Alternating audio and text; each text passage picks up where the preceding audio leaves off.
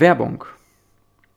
Wenn Sie Hilfe bei der Unternehmensnachfolge benötigen, dann ist das IFU, das Institut für Unternehmensverkauf, Ihr erster Ansprechpartner. Dieses Institut kann Ihnen kostenlos eine Unternehmensbewertung erstellen und hat zudem ein riesiges Netzwerk an Partnern, das Ihnen beim Verkauf helfen wird. Diese Partner greifen auf über 30.000 Käufer zu. Alle Infos hierzu finden Sie unter www.institut-unternehmensverkauf.de. Zudem kann das Institut für Unternehmensverkauf auch telefonisch erreicht werden unter 040 285 3055 81. Zudem kann ich auch nur noch einmal auf die Internetseite verweisen www.institut-unternehmensverkauf.de. Außerdem gibt es noch in den kommenden Folgen einen Link in den Show Notes zum Institut für Unternehmensverkauf. Deswegen kann ich allen Zuhörenden nur empfehlen, einmal noch in die Show Notes bei den kommenden fünf Folgen zu gucken.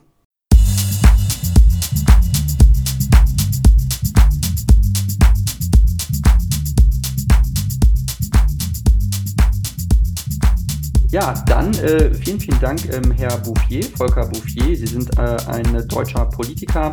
Äh, Sie waren äh, Ministerpräsident äh, von Hessen von 2010 bis 2022 äh, und Sie waren der dienstälteste Ministerpräsident Deutschlands, als Sie Ihr Amt niedergelegt haben. Und mit fast zwölf Jahren Amtszeit der am zweitlängsten amtierende Ministerpräsident Hessens. Ähm, und äh, da wollte ich einmal fragen, bevor wir, sage ich mal, auch einsteigen bei den aktuellen politischen Themen, was Sie eigentlich bewogen hat, damals in die Politik zu gehen, das zu machen und ähm, genau. Naja, das ist eine lange Geschichte, aber ich will sie versuchen, erträglich zu gestalten. Ich komme aus einem politischen Haus. Mein Großvater hat 1945 die CDU mitbegründet bei uns. Mein Vater war dann sehr bald schon in der Kommunalpolitik und immer ehrenamtlich waren wir. Und ich komme aus Gießen und das war immer alles eine rote Landschaft. Also wir sind gelernte Oppositionsleute. Aber Politik hat mich interessiert und äh, das zweite war der Sport, der mich immer interessierte und was mir auch ein Teil meines Lebens immer war. Und äh, der Weg, wenn Sie so wollen, in die Politik ist über die Schule gekommen. Es war damals äh, die Zeit der Studentenunruhen und äh, andere Geschichten. 1968, 69 ich wurde dann Schulsprecher. Ich war so ziemlich der einzige nicht linke Schulsprecher von Frankfurt bis Kassel. Und dann wurde ich immer vorgeführt, wie stehst du zu Notstandsgesetze, Aliente und sonst was. Und da habe ich mir überlegt, du musst dich da besser informieren, du musst da auch besser argumentieren können. Und dann habe ich mir die Jugendorganisationen angeguckt. Damals gab es die Jusos, die Junge Union und äh, die Jungdemokraten. Und die Jusos haben mir nicht gefallen, weil die waren mir zu doktrinär. Und ich bin am Ende bei der Jungen Union gelandet. Ich war damals noch ziemlich jung. Und äh, die, die da saßen, waren aus meiner Sicht schon alle unglaublich schlau und sehr viel älter. Ich war 17, die waren zum Teil schon Ende 20 und haben sich gegenseitig die Leitartikel der FAZ vorgetragen. Ich habe gedacht, also, die ist ja toll hier. Na ja, gut. Ein Jahr später war ich der Vorsitzende von dem Club. Und äh, dann bin ich in der Jungen Union geblieben und ich hatte dann einen ziemlich schweren Autounfall. Da war die sportliche Karriere zu Ende. Und über die Junge Union, da wurde ich Landesvorsitzender der Jungen Union und äh, kommunalpolitisch tätig. Und 1982 ergab sich die Situation, ein Mandat zu bekommen wollte nicht im Bundestag, weil ich war zwischenzeitlich äh, Rechtsanwalt geworden und Notar und wollte meinen Beruf beibehalten. Und so habe ich mich dann für den Landtag entschieden und so kam ich 1982 in den Landtag, Opposition. Und äh, von 87 bis 91 war Staatssekretär der Justiz. Das war unsere erste Regierungszeit, äh, CDU, FDP. 91 war schon wieder vorbei, dann war wieder Opposition. Und äh, von 99 bis 2010 war ich dann Innenminister. Und parallel dazu bin ich CDU-Kreisvorsitzender geworden, viele, viele Jahre, später Landesvorsitzender. Ich war der dienstälteste stellvertretende Vorsitzende der CDU Deutschlands von 2010 bis 2021 oder sowas. Und Sie haben das schon erwähnt, ich war der dienstälteste Ministerpräsident, ich war Präsident des Bundesrats. Also ich habe sehr viele unterschiedliche Bereiche kennengelernt Das hat mir auch Freude gemacht, aber mein Ziel war eigentlich nie Berufspolitiker zu werden. Ursprünglich wollte ich Basketballprofi werden. Das war auch, wenn ich mir das heute anschaue, wahrscheinlich eine Illusion, aber okay, war dann trotzdem nicht möglich durch den Unfall. Und mein Ziel war immer, Anwalt zu werden. Das würde ich heute genauso wieder machen. Und die politische Situation hat sich ergeben. Aber alles hat seine Zeit. 40 Jahre habe ich das gemacht. Und dann habe ich beschlossen, jetzt ist gut und jetzt gibt es eine nächste Generation. Okay, verstehe.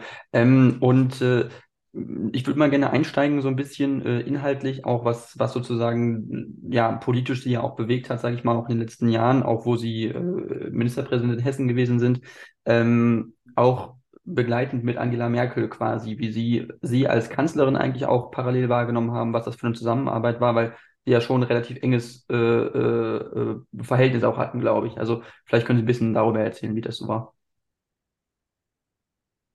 Ja, wir hatten ein äh, enges Verhältnis und äh, ich hatte meine Aufgabe als stellvertretender Vorsitzender der CDU Deutschlands immer darin gesehen, die Partei zusammenzuhalten. Deshalb habe ich Sie als Vorsitzender unterstützt, genauso wie später Frau Kamp-Karrenbauer oder Armin Laschet oder dann eben jetzt auch Friedrich Merz. Durch die lange Zusammenarbeit mit äh, Frau Merkel ist da natürlich auch eine besondere Verbundenheit gewachsen was ja nie bedeutet, dass man immer eins zu eins in allen Punkten ist, aber ein Grundvertrauen, das war schon da. Und es war eine extrem spannende Zeit. Ich erinnere mich, am Anfang hatten wir die Finanzkrise, dann kam das Thema der Flüchtlingskrise. Die letzten zweieinhalb Jahre war Corona das zentrale Thema von allem. Und wenn man jetzt ganz aktuell sieht, der Krieg und alles, was dranhängt. Also, das war schon eine sehr intensive Zusammenarbeit. Mhm. Und ähm, haben Sie das Gefühl, dass das äh, auch irgendwo prägend war für die Zeit, wo Sie Ministerpräsident gewesen sind, dass das was war, wo Sie gemerkt haben, dass es ähm, auch eine Art Einfluss gab, auch von der, von der Bundesregierung? Also ähm, das würde mich mal interessieren und glaube ich auch meine Zuhörerinnen und Zuhörer, wie das ist äh, in diesem Verhältnis auch äh, Landesregierung zu Bundesregierung. Ist das manchmal angespannt? Ist das äh, kooperativ? Wie, wie ist das so? Da muss man zwei Dinge unterscheiden. Das einmal ist die persönliche Seite, das andere ist die inhaltliche Seite. Und äh, zwischen den Ländern und dem Bund gibt es eine natürliche, schwierige Seite. Der Bund ist für vieles nicht zuständig, diskutiert aber ständig drüber, damit unsere Hörer das besser verstehen. Der Bund diskutiert furchtbar gerne über Bildungspolitik. Morgen machen die einen Bildungsgipfel in Berlin. Ist schön. Der Bund ist aber für nichts zuständig. Die reden über Lehrerbildung, die reden über Schule, die reden über Kita. Der Bund hat keine einzige Schule. Der Bund hat keinen einzigen Lehrer. Der Bund hat keine einzige Hochschule außer der Bundeswehr. Die haben keine einzige Kita. Aber sie diskutieren viel und im Bundestag auch und in der Tagesschau und in den anschließenden äh, Runden der äh, Podiumsdiskussionen an der Wild ist, äh, machen die da große Diskussionen. So, und dann gibt es natürlich einen Interessengegensatz. Wenn der Bund auf die Idee kommt und sagt, ja, also wir müssen dringend mehr für die Digitalisierung machen. Wer bestreitet das? Spannende Frage, wer bezahlt? Und das ist ein ständiger Punkt der Auseinandersetzung zwischen den Ländern und äh, dem Bund. Das ist jetzt nur mal bei der Bildung, so gibt es zig viele andere Punkte mehr. Und daraus erwächst natürlich ein Interessengegensatz. Den muss man versuchen, irgendwie auszugleichen. 16 Länder, sehr bunte Landschaft.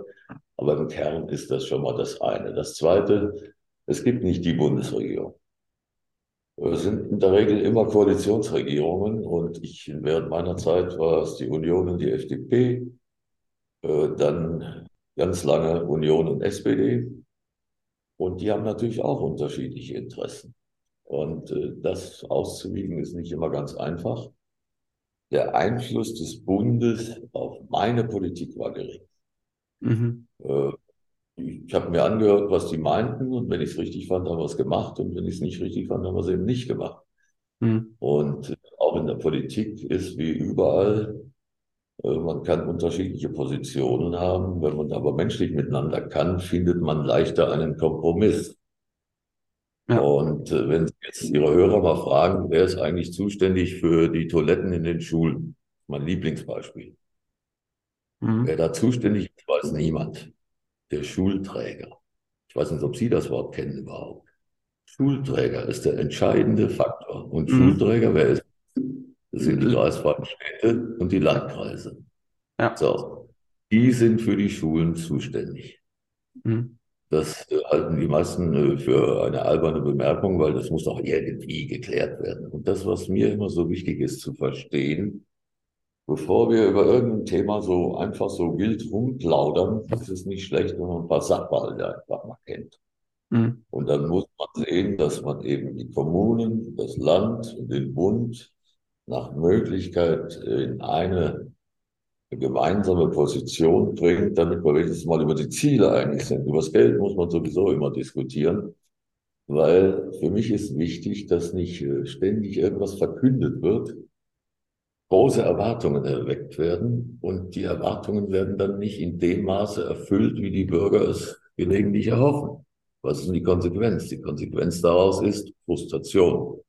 Die da oben, nichts geht voran und müsste mal, mhm. wenn Sie sich das demokratietheoretisch ansehen, führt das dazu, dass an den Rändern links wie rechts Leute sich sammeln, die mit dem klassischen demokratischen Prinzip des Aushandelns der Koalitionen, wo keiner alleine mit seiner Meinung durchgeht, sondern wo man versuchen muss, einen vernünftigen Kompromiss in der Sache zu finden. Das ist für die Extremen keine Alternative, sondern die hauen dann richtig zu. Und dann die anderen, die, die jetzt nicht in die Extreme wandern, die sich aber einfach abwenden. Mhm. Brauchen in einer Demokratie keine Helden, aber engagierte Demokraten.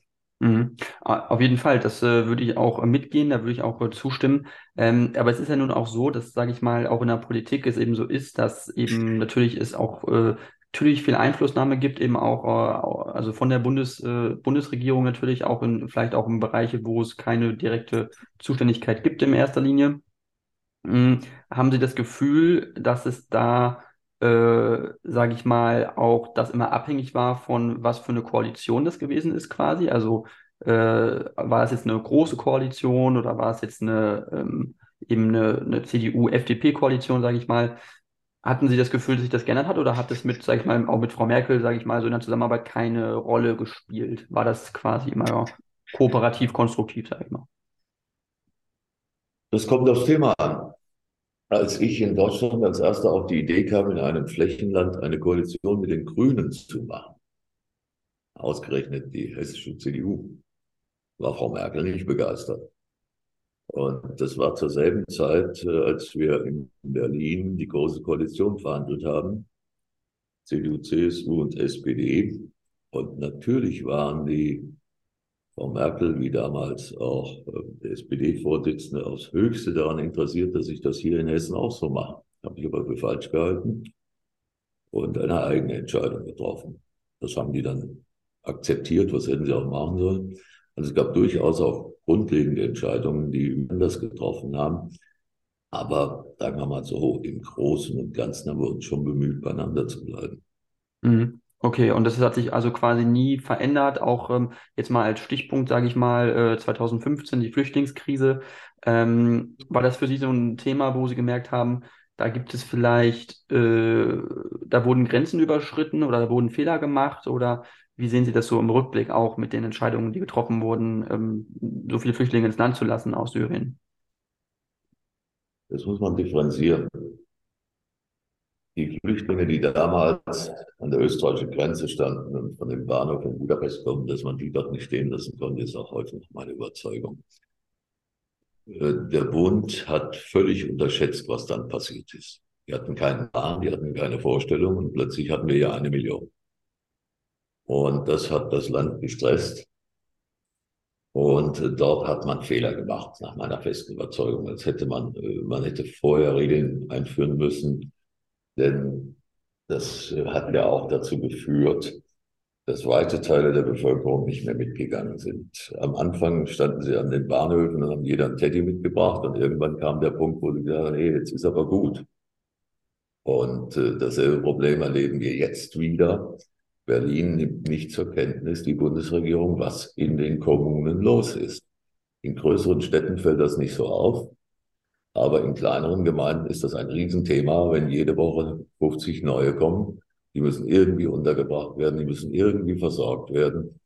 Das führt zu einer sehr problematischen Situation. Und äh, man kann nicht sagen, wir können nicht steuern, wer in unser Land kommt. Das akzeptiert keiner auf der Welt und das ist auch falsch. Dass das mühsam genug ist, ist auch wahr. Aber damals hat man zu spät reagiert. Mhm. Okay, zu spät.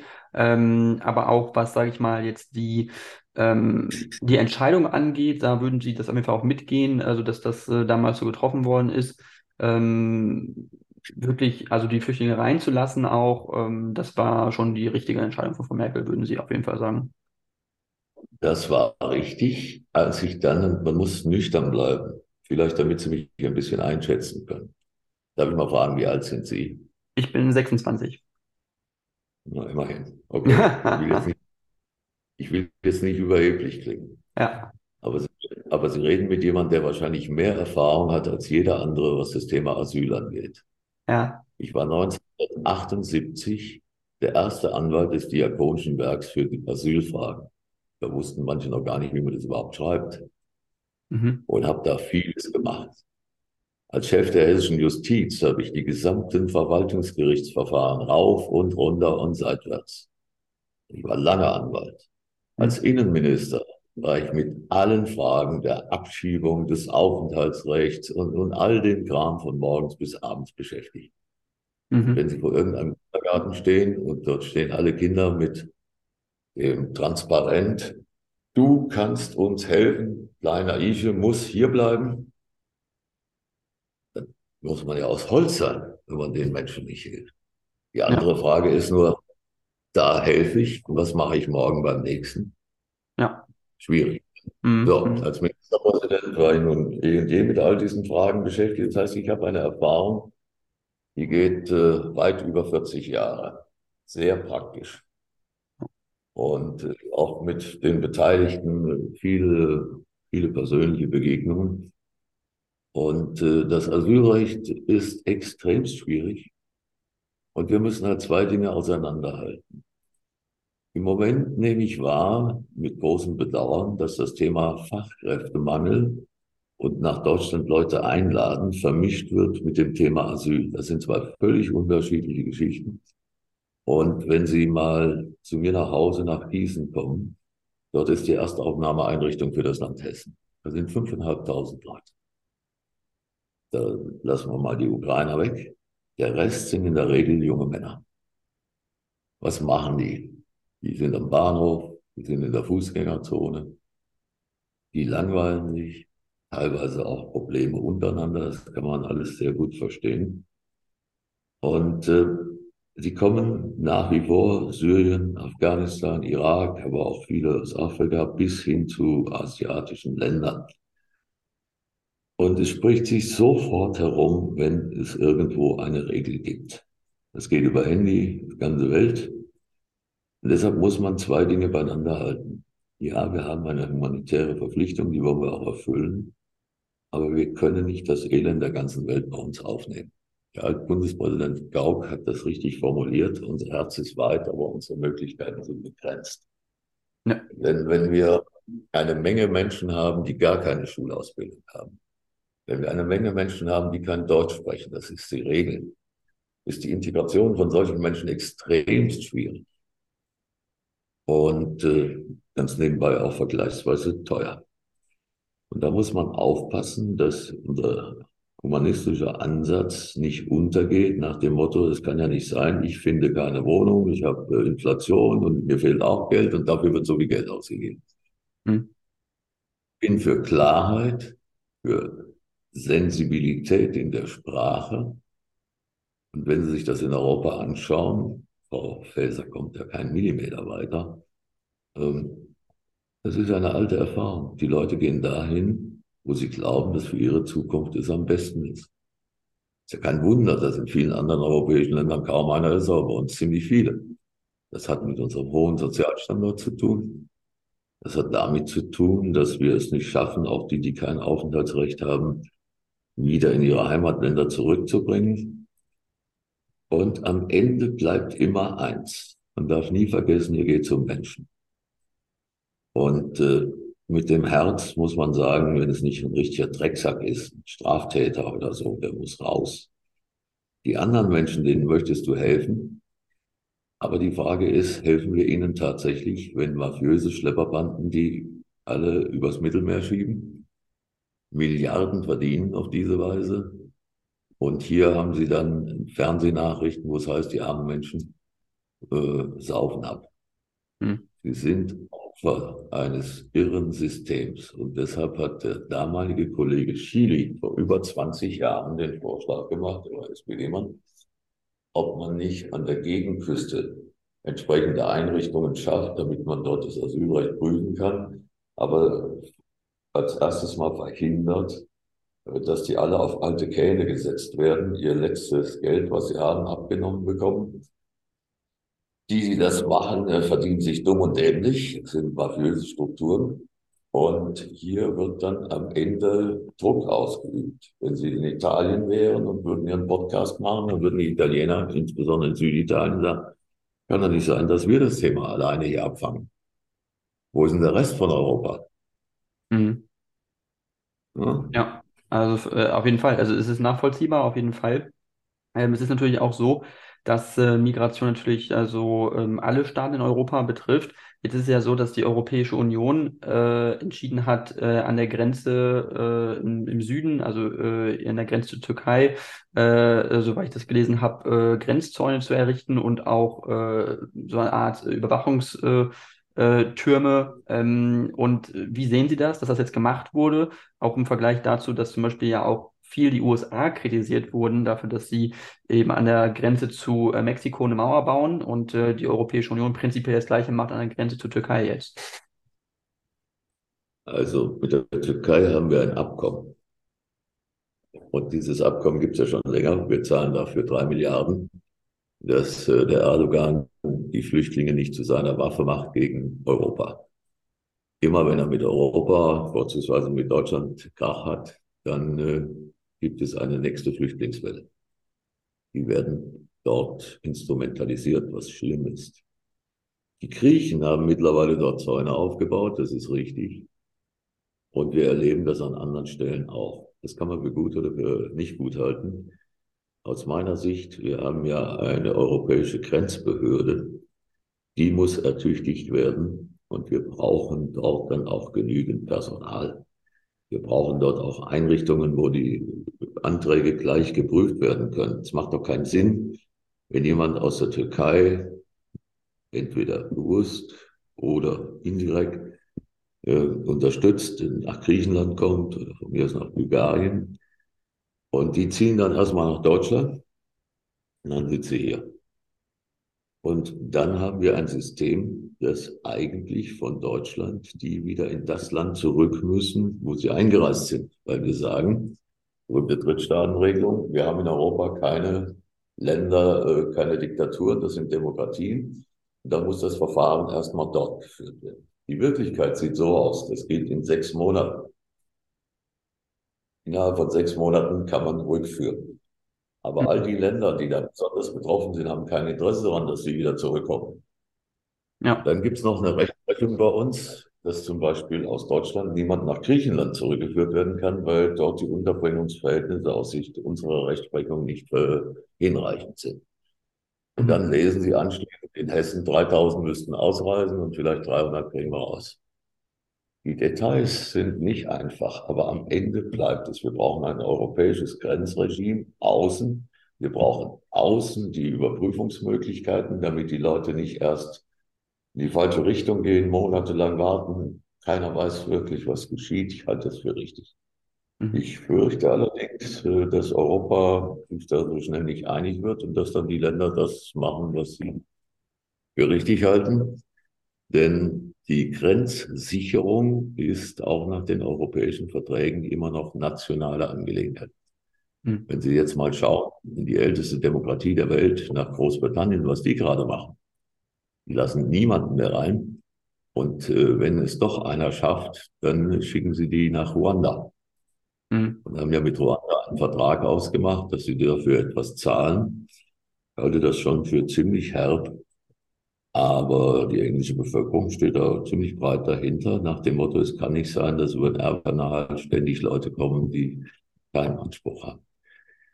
Das Problem bleibt und ist hart an der Grenze dessen, was man menschlich ertragen kann, aber es hat keinen Sinn, drum rumzureden. Wir müssen ein anderes System etablieren und am besten gemeinsam, ob es gelingt, weiß ich nicht. Mhm, auf jeden Fall. Und es ist ja auch so, dass auch die Menschen, die kommen, die haben ja auch natürlich auch einen Grund, äh, hier zu sein, weil sie eben auch sagen, äh, in der Regel flüchten sie ja vor Krieg äh, oder vor äh, Verfolgung. Äh, und äh, das sind ja auch legitime Gründe, um dann eben Asyl zu beantragen in der Europäischen Union, sei es in Deutschland oder in anderen Staaten. Ähm, das heißt, man muss ja auch irgendwo sagen, dass es ja ein, ein, ein berechtigtes Anliegen ist von diesen Menschen, hier Zuflucht zu suchen und dass man ihnen auch hilft. Äh, zum Beispiel auch den ukrainischen Flüchtlingen, dass es denen ja, die fliehen ja vor Krieg und vor Raketen und vor Zerstörung und es ist eine Selbstverständlichkeit, dass die dann auch quasi in Europa Schutz bekommen, oder? Ja, das ist richtig, aber vielleicht noch nicht hinreichend. Dort, wo Bürgerkrieg ist, und in vielen Ländern der Welt ist sowas ähnliches. Denken Sie mal an Subsahara, also Mali und alles, was wir da haben. Es hat überall Militärdiktaturen oder was auch immer, oder eine Seite gegen die anderen, Islamismus. Äh, schwierige Situation. Und dann gibt es halt auch sehr viele, da ist einfach die Not groß. Und mir hat einmal ein Mandant den ich vertreten habe, Ende der 70er Jahre, Anfang der 80er Jahre und äh, wo mittlerweile ich die Kinder, die Enkel schon kenne, die ich auch sehr erfolgreich äh, beruflich etabliert habe. Und er sagt zu mir immer Chef. Und vor einiger Zeit habe ich den getroffen. Und dann hat er gesagt, Chef, ihr seid blöd. Ja, warum? Ihr wundert euch in Deutschland, warum so viele Leute hierher kommen. Kann ich Ihnen erklären. Es gibt, das ist ein Land, wo sie Geld kriegen, ohne zu arbeiten. Das gibt es auf dieser Welt ganz, ganz selten. Hm. Das ist ein Land, wo sie eine Wohnung kriegen, ohne Miete zu zahlen. Das gibt es noch seltener. Das ist ein Land, wo ich meine Kinder in die Schule schicken konnte, ohne dafür zu bezahlen. Das finden sie auch sehr selten. Hm. Es ist ein Land, wo meine Frau im Krankenhaus behandelt wurde und wir mussten nichts bezahlen. Da, wo wir herkommen, bekommen wir schon Prügel, wenn wir im Krankenhaus überhaupt erscheinen. Es sei denn, wir haben irgendwas zum Bestechen. Da, wo wir herkommen, wenn es eine Schule gibt, kaum ausgestattet. Und wenn du eine gute Ausbildung haben willst, musst du Geld mitbringen. Mhm. Und Wohnung und Geld gibt's nicht. Und sagt dann, wenn du das alles zusammen gibt es auf der Welt vielleicht eine Handvoll Länder, wo es sowas gibt. Mhm. Und jetzt erinnerst du dich, und da hat er natürlich recht. Ich werfe niemanden vor, wenn er in seiner Heimat für sich und seine Familie keine Zukunft mehr sieht. Und dann läuft es ja in aller Regel so, dass einer vorgeschickt wird. Meistens junge Männer, weil die dann besser in der Lage sind, äh, diesen ganzen Fairnessen und Gefahren vielleicht äh, zu begegnen. Und wenn der hier ist, meldet er, Beispiel nach Senegal oder wo auch immer, pass mal auf, kriegt hier 380 Euro. Das ist mehr, als du im ganzen Jahr überhaupt verdienen kannst. Sieh zu, dass du auch herkommst. Die schlechte Wahrheit. Das sollte man nicht keine Illusionen hingeben. Werf das den Menschen nicht vor.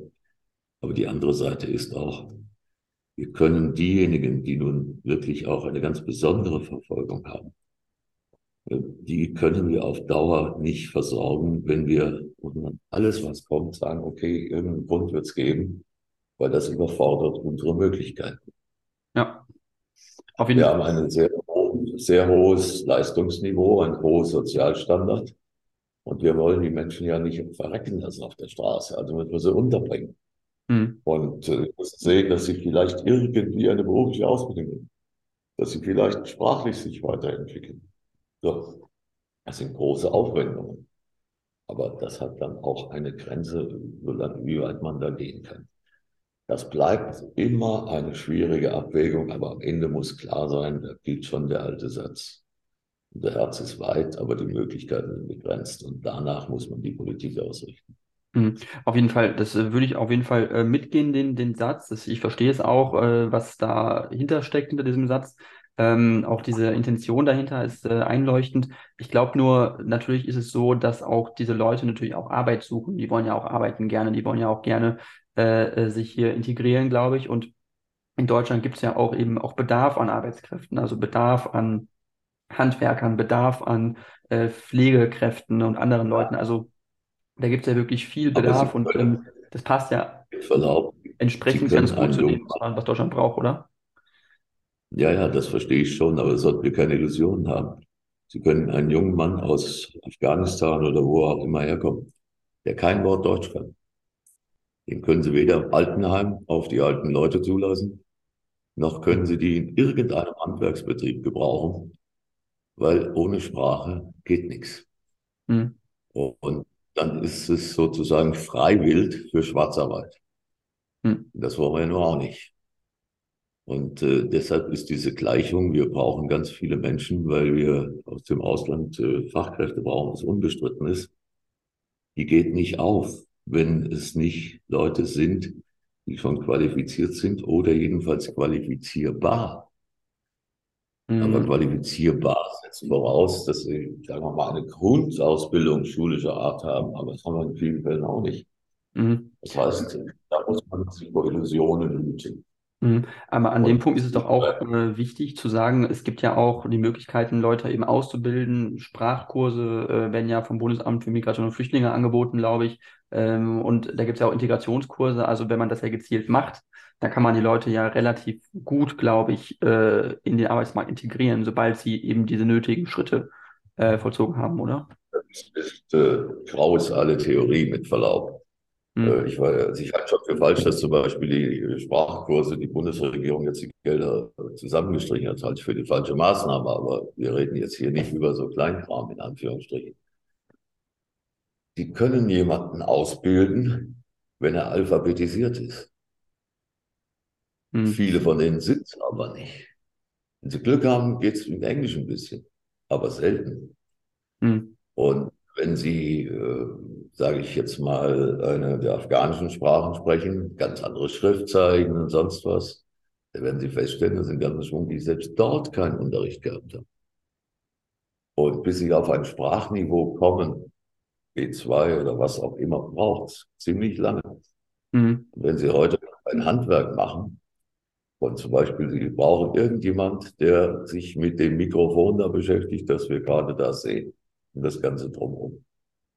Das sind in aller Regel Leute, die Spezialkenntnisse haben müssen und auf hohem Niveau.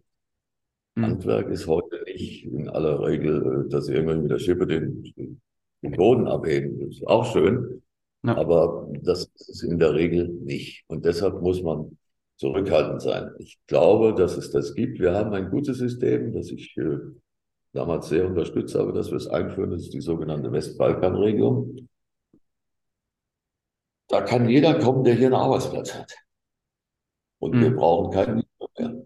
Und die Leute, die dort leben, hatten ja immer die Sorge, dass wenn sie einmal äh, ausreisen hierher, dass sie und wieder zurück zu ihrer Familie wollen, dass sie nie mehr nach Deutschland kommen. Deshalb war dieses Visasystem eine so schwierige Geschichte. Wir haben dann eingeführt und haben gesagt, wer hier einen Arbeitsplatz hat, die können wir gut gebrauchen.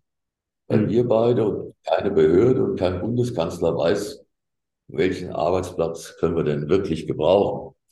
Wenn Mhm. aber ein Unternehmen, ein Handwerker, was auch immer, einen Arbeitsplatz hat und sagt, der da, der sich bei mir beworben hat, den nehme ich, weil der ist gut, den kann ich weiterbringen oder der ist vielleicht auch schon qualifiziert, dann mache ich einen Haken drauf und sage, jawohl, die Leute kannst du gebrauchen. Und jetzt geht die Diskussion darum, ob man erstmal jemanden hierher holt, ohne Arbeitsplatz, damit er hier ein Jahr oder zwei Jahre schaut, ob er eine Arbeit findet. Mhm. Die These kann man vertreten. Meine Sorge ist, es funktioniert nicht, aber er bleibt auf Dauer da. Mhm. Genau, und das ist ja auch der Punkt, also den Sie, glaube ich, auch ansprechen, der, glaube ich, ganz wichtig ist, dass es ja äh, viele von den Leuten, die einmal hier sind, dann aber auch hier bleiben. Die werden ja dann nicht äh, wieder ins Ausland zurückgehen, also weder freiwillig. Und äh, Rückführungen sind ja auch ganz äh, schwierig. Ich weiß nicht, ob Sie es zufällig letztens gesehen haben bei Markus Lanz, ist der äh, ehemalige FDP-Minister aus NRW, Joachim Stamm, der ja jetzt äh, Beauftragter für die Rückführung ja. von äh, Flüchtlingen ist äh, oder äh, ja, äh, Migranten. Und äh, da wurde auch relativ deutlich, glaube ich, in der Sendung auch, dass äh, quasi ja viele Leute, die eben hier sind, auch dann einmal sobald sie einmal hier sind, eben auch hier bleiben und eben nicht nach Afrika, äh, in den Senegal, nach Marokko, nach Syrien äh, zurückgebracht werden. Also rechtlich ist das kaum möglich und physisch äh, auch praktisch kaum umsetzbar. Also ähm, das heißt, man ja, muss mit den Leuten ja umgehen, die einmal hier sind, sind, sind hier und dann muss man mit denen umgehen. Man kann nicht, glaube ich, die Illusion machen und sagen, äh, wir haben jetzt zweieinhalb Millionen Flüchtlinge aufgenommen innerhalb der letzten fünf Jahre, davon können wir eine Million wieder äh, zurückschicken. Das wird nicht geschehen, denke ich. Schauen Sie, deshalb muss man vorher Klarheit schaffen. Wenn man die Leute erstmal herkommen lässt und sie haben hier irgendwie sich etabliert, irgendwie. In aller Regel leben sie hier mit dem, was sie als Sozialhilfe kriegen. Besser als in fast dem Rest der Welt, gerade diese Menschen. Dann kann ich verstehen, dass er sagt, bleib lieber hier. Es kommt aber ein zweites häufig hinzu. Es gibt einen, wie ich finde, sehr guten Satz äh, von Max Frisch, einem Schweizer Dramatiker. Ich weiß nicht, ob Sie den auch kennen. Schon mal gehört, aber ja. kenne mich nicht mit aus. also früher, als die Welt noch in Ordnung war, war in der Oberstufe kein Deutschkurs ohne Max Frisch. Aber hm. okay, das, äh, egal. Äh, ich, ja, ja, ich habe in NRW Abi ja. gemacht, also äh, aber abgesehen davon. Selbst äh, da war es so. Spielermann äh, okay. und die ja. und so weiter. Das ist alles Max Frisch. Aber, was ich, worauf ich hinaus will, er hat vor vielen Jahren geschrieben, sie riefen Arbeitskräfte und gekommen sind Menschen. Das darf man nie vergessen. Das habe ich insbesondere der Industrie auch immer erzählt. Ihr erzählt mir immer, ihr braucht Arbeitskräfte. Ihr müsst euch aber auch Gedanken machen, wo die Menschen leben. Der erste Gedanke ist, doch ganz normal, es ist der Mann hier. Früher oder später möchte der doch eigentlich gerne auch seine Frau hierher. Und vielleicht haben die sogar Kinder. Und wenn man nicht wirklich aus Holz ist, muss man das doch verstehen. Hm. Oder sie haben sich hier geboren und Kinder sind hier geboren. Ich kenne jede Menge Fälle, die sind dann drei, vier, fünf Jahre alt, dann sind die fünf Jahre hier und jetzt sagen wir, jetzt musst du gehen. Die Kinder hm. kennen diese Gegend gar nicht, waren noch nie dort. Und deshalb muss man immer wissen, ich halte eine Debatte reinbezogen auf Fachkräftebedarf für einen groben Unsinn. Die Menschen sind nicht Fachkräfte, sie sind erstmal Menschen. Mhm. Und wenn wir über die reden, dann müssen wir eine Idee haben, wo die wohnen. Ja. Dann müssen wir eine Idee haben, wo ihre Kinder in die Kita gehen. Dann müssen wir eine Idee haben, wie die hier in ihrer Kultur irgendwie klarkommen. Wir haben eine große Herausforderung mit islamischen Menschen. Das ist eine andere Kultur. Leichter fällt es denen, die aus der christlichen Welt kommen. So, und äh, deshalb habe ich immer gesagt, äh, wir müssen diese Ansätze umfassend sehen, nicht technokratisch. Mich interessiert kein Bundesamt, mich interessiert kein Beauftragter für irgendwas, hm. weil das sind ja immer nur kleine Schräubchen. Am Ende sind es Menschen. Und wenn wir wollen, dass die ordentlich hier leben können und wir was davon haben und die auch, indem ihr Leben sich neu entwickelt, hoffentlich zum Besseren und wir unseren Fachkräftebedarf äh, entsprechend äh, besser decken können, dann kann man nicht nur darauf gucken, kann der was schrauben, sondern man muss sich auch mit der Frage auseinandersetzen, kann der hier menschenwürdig so leben, wie wir es ja auch gerne möchten, wenn Sie jetzt in die Türkei gehen. Und dann hätten Sie vielleicht den Wunsch, irgendwann eine Partnerin mitzunehmen. Und dann hm. sagt der Staat, nee, das geht nicht, nur du. Ja, dann sind Sie immer im Spannungsverhältnis. Dann haben Sie vielleicht Kinder. Mhm. Und so wie die erste äh, Gastarbeitergeneration, das darf man ja nie vergessen. Die Bundesanstalt für Arbeit, wie sie damals hieß, ist vor 40 Jahren durch die innere Türkei gefahren und hat gesagt, komm du nach Alemannia. Hier hast du schon die Fahrkarte und viel Geld. Dann no. hatte man gedacht, die gehen wieder zurück. Ein Großteil ist aber hier geblieben. So, und dann kommt doch Familie. Dann kommt doch Lebenszuschnitt. Dann kommt doch die Frage, irgendwo vernünftig wohnen. Und diese Dinge muss man mit berücksichtigen, wenn man nicht wieder Schiffbruch erleiden will. Und ich finde diesen Satz von Max Frisch Sie haben Arbeitskräfte gerufen und Menschen sind gekommen, den sollten wir uns merken. Mhm, auf jeden Fall. Also es ist auf jeden Fall ein ganz guter Ansatz. Ähm, ich würde da jetzt äh, gerne einen kleinen Themenwechsel machen und zwar äh, auf die, äh, auf den Krieg in der Ukraine ein bisschen zu sprechen kommen, weil das ja auch was ist, was uns äh, ja äh, schon seit über einem Jahr jetzt beschäftigt. Äh, der russische Angriffskrieg auf die Ukraine. wie bewerten Sie die, also die, wie sich die Bundesregierung dazu verhalten hat und inwiefern unser Bundeskanzler Scholz auch da Fehler gemacht hat vielleicht, was jetzt die Lieferung von Scheinwaffen angeht. Äh, war das schnell genug oder haben Sie da das Gefühl, dass es da, ja, dass man da hätte mehr machen können, mehr tun können? Also zunächst mal, ich äh, glaube, der Bundeskanzler hat absolut recht, als er festgestellt hat, dass wir in einer Zeitenwende leben. Das ist so. Ich bedauere, dass die Bundesregierung sehr langsam ist in der Hilfe für äh, die Ukraine weil ich davon überzeugt bin, nur wenn Russland den Krieg verliert, werden wir den Frieden in Europa im Übrigen erhalten. Wenn Putin auch nur in Teilen obsiegt, wird er weitermachen.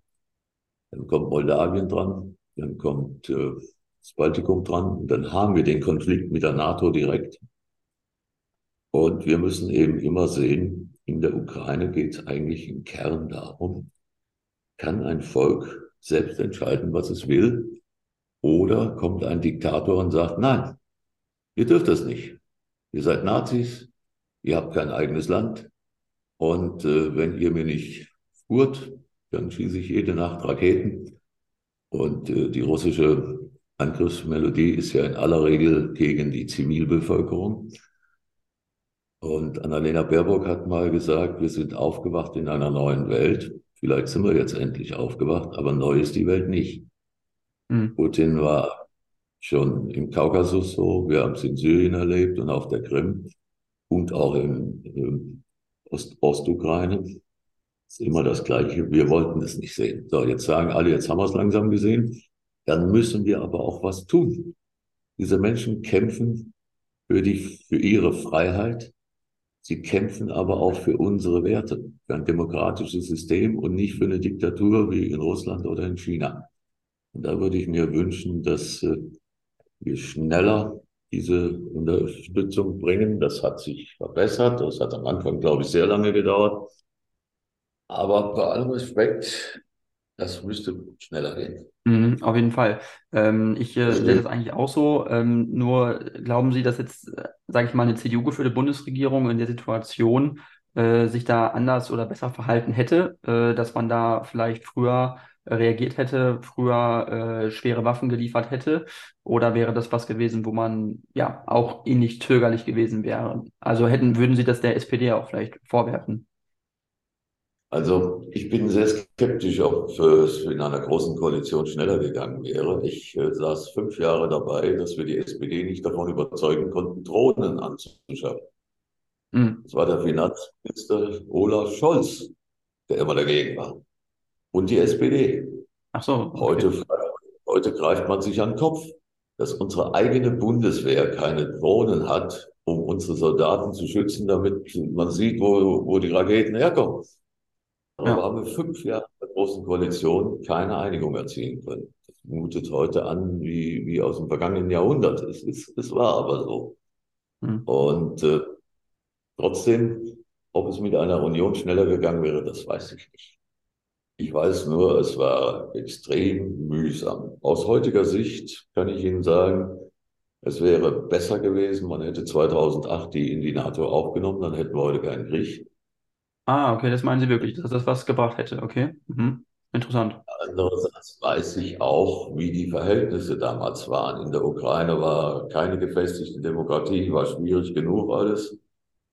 Ich war in der Parlamentarischen Versammlung der NATO von äh, 99 bis 2010. Und in der Hälfte dieser Zeit war ich deutscher Vorsitzender. Das war genau die Zeit der Osterweiterung der NATO mit Polen, Tschechien, Baltikum.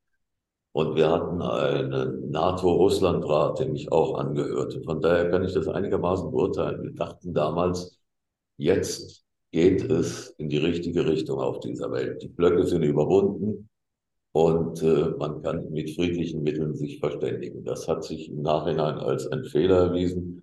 Vielleicht kennen Sie das berühmte Buch von Francis Fukuyama, Das Ende der Ende der Geschichte. Geschichte. Ja. Hm. Also nicht gelesen, aber auch schon mal gehört.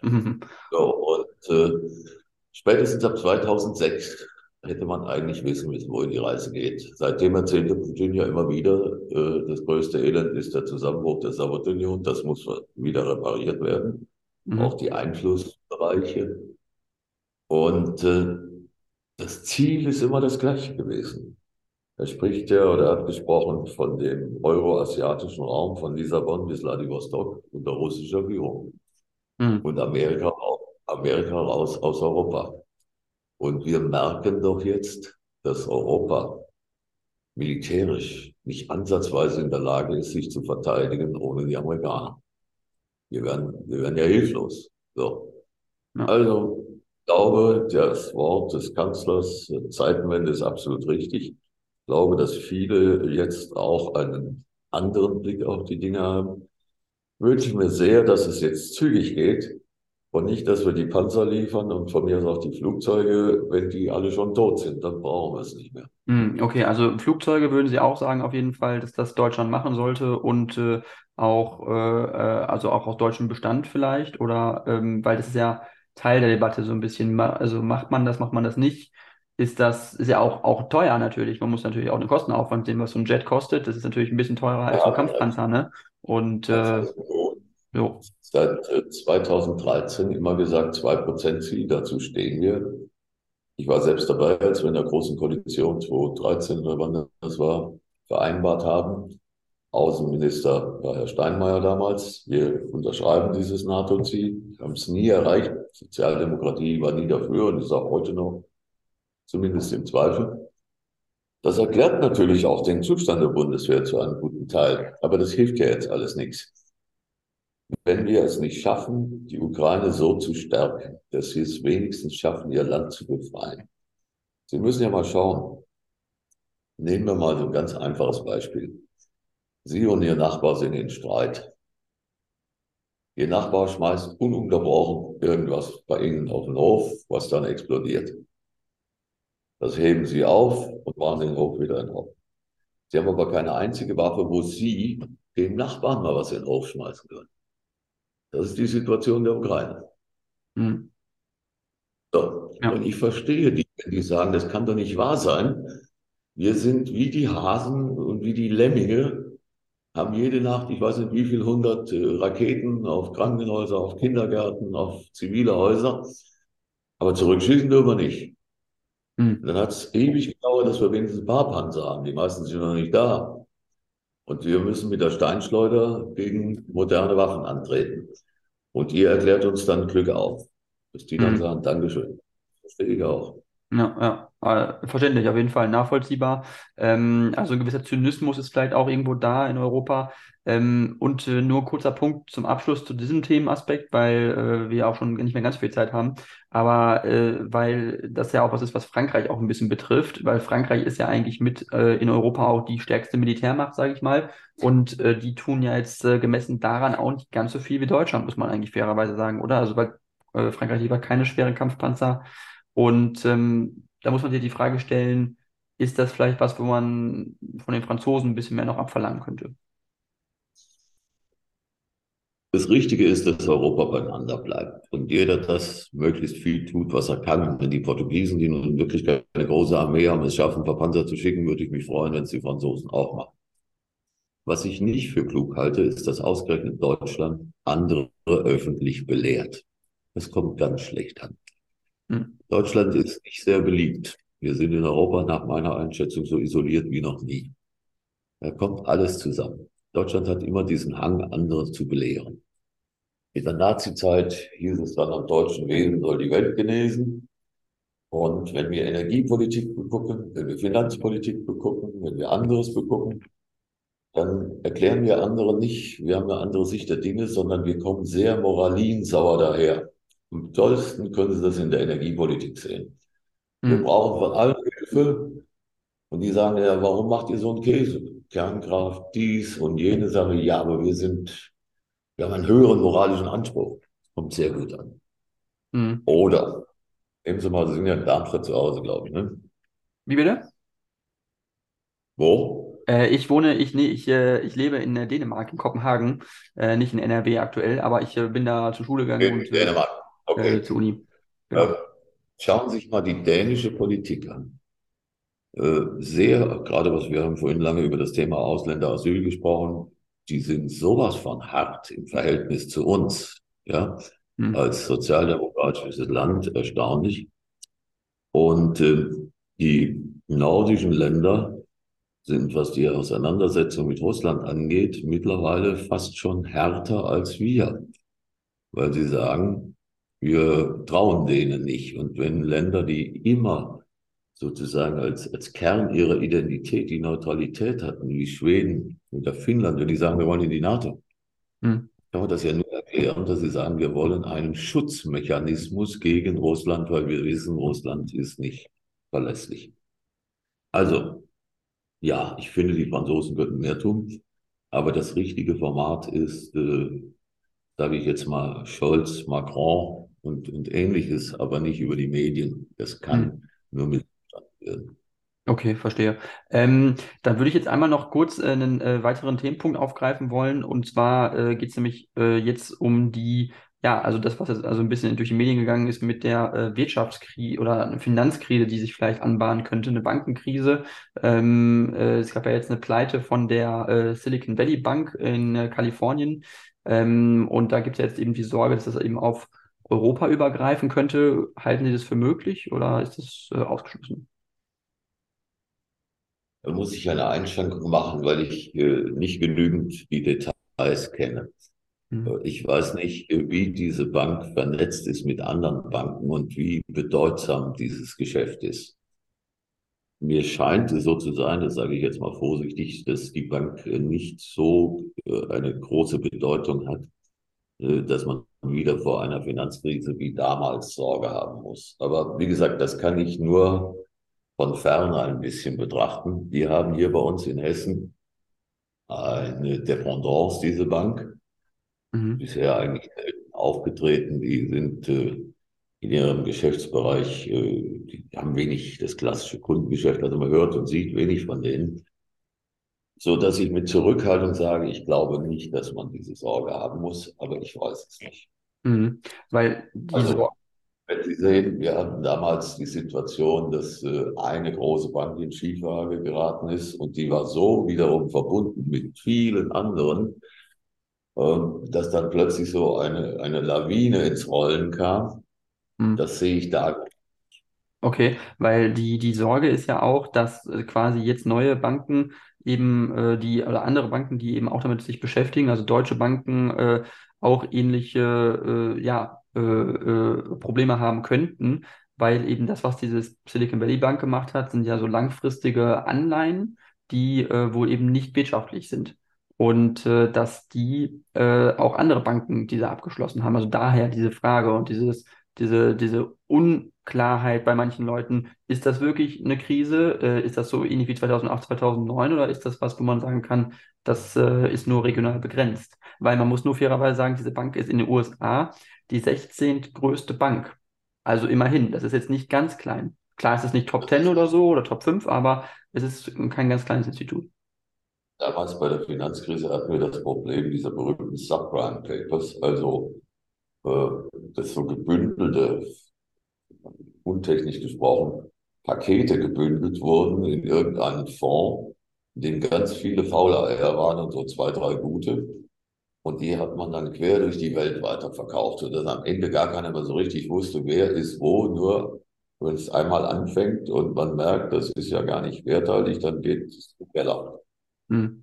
Das sehe ich da noch nicht. Ich habe gesehen, dass äh, die BaFin, also die Bundesanstalt für Finanzaufsicht, äh, gestern, glaube ich, eine Verfügung rausgelassen hat, dass die hier in Deutschland ihre Aktivitäten einstellen müssen. Die haben die Bank geschlossen. Hm. Das halte ich in solchen Situationen schon für richtig. Aber wie gesagt, inwieweit das jetzt eine Auswirkung hat, die über diese USA, vielleicht Start-up-Szene und sowas geht, das kann ich wirklich nicht beurteilen. Okay, okay. Also das heißt, ein Risiko würden Sie sagen, ist äh, vielleicht da, aber es ist nicht so, dass man jetzt sagen müsste, große Panik und äh, alle, die jetzt irgendwie Geld investiert haben oder so, die müssten sich jetzt äh, riesige Sorgen machen, weil ähm, das ist ja auch was natürlich, was auch Privatanleger, sage ich mal, auch äh, viel sorgt. Nur als Beispiel, weil es ja diesen, den Wirecard-Skandal auch gab in Deutschland mit der Mega-Pleite, wo also Privatanleger ganz, ganz viel Geld verloren haben. Und äh, äh, da ja auch, also blank, also sowohl Politik als auch äh, Prüfer, Wirtschaftsprüfer total versagt haben eigentlich. Und äh, dieses Unternehmen bis in den DAX aufgestiegen ist. Also das sind ja auch Themen, wo man sagen muss, da muss man den Leuten natürlich auch ein bisschen die Sorge nehmen oder die Angst nehmen, äh, ja, was da passiert, das ist, äh, kann schlimm sein, es kann auch nicht so schlimm sein, aber man muss halt irgendwie wachsam sein, oder? Es gibt äh, einen Unterschied, den man bedenken muss, gerade weil ich äh, daran denke, ich war dabei bei dieser Finanzkrise und äh, ich hatte zu meinem Kollegen Roland Koch gesagt, ähm, wahrscheinlich werden wir nie mehr mit einer Stimmabgabe so viel Geld auslösen. Damals ging es um 500 Milliarden, das ist ja schon viel Geld, zur Stabilisierung der Währung und all solche Sachen. 2009 war das ungefähr. Und äh, die Kanzlerin und der damalige SPD-Finanzminister Steinbrück haben sich ja vors Fernsehen gestellt und haben gesagt, liebe Leute, eure Einlagen sind sicher. Das war psychologisch das Allerwichtigste, damit die Leute nicht zur Bank rennen und in einen Run kommt, nach dem Motto, wenn alle abheben wollen, dann geht es natürlich schnell zu Ende. Mhm. Und das ist, glaube ich, das Wichtigste, dass die Einlagen der in Anführungsstrichen normalen Sparer und sonst was, dass die gesichert sind. Mhm. Der Schaden ist natürlich auch gegeben. Sie haben Wirecard angesprochen, wo ich schon lange aufgegeben habe zu verstehen, wie das überhaupt möglich ist, dass man Milliarden hin und her bucht, die es gar nicht gibt, nach allem, was man so sieht. Mhm. Aber dort gibt es ja auch Anleger, institutionelle Anleger, die haben natürlich den Schaden, aber nicht der berühmte klassische kleine Mann, der irgendwo in einen Fondssparbereich was eingezahlt hat oder wie früher die Bausparkassen oder sowas, wo man sagen kann, jetzt habe ich jahrelang immer treu jeden Monat so viel abgeführt und habe ein Kapital erwirtschaftet und damit kann ich was machen und plötzlich stehe ich vor dem Null. Hm. Das wäre ein solcher Vertrauensbruch, der würde unglaublich reinhauen. Das kann ich da noch nicht erkennen. Ich glaube, es sind eher institutionelle Anleger. Aber äh, trotzdem muss man denen äh, sehr intensiv auf die Finger schauen. Und insofern finde ich richtig, dass der Laden hier geschlossen wurde. Mhm. Ob äh, die an anderer Stelle dann etwas tun können und das vielleicht auch auf uns wirtschaftliche Auswirkungen hat, das weiß ich wirklich nicht. Okay, alles klar. Ähm, dann nur noch eine letzte Frage äh, zum Abschluss, äh, weil es eben doch noch auch mal in den Medien gewesen ist. Äh, geht da um die äh, Anschläge auf die Nord Stream Pipelines. Das war jetzt nochmal in Bezug auf Russland. Da gab es ja neuere Informationen, dass es eben eine, eine, Spur in die Ukraine führen könnte. Ein Boot wurde in Rostock irgendwie gemietet. Ähm, haben Sie, was ist Ihr Eindruck, was dahinter stecken könnte? Also glauben Sie dieser, glauben Sie dieser Theorie, dass das die Ukraine, also oder dass diese Spur in die Ukraine führen könnte, dass das irgendwelche Unternehmer sind, die äh, äh eine Fehde haben mit, mit Putin und demnach äh, ja, äh, das auf Privatinitiative gemacht haben? Oder was, was glauben Sie, was dahinter steckt?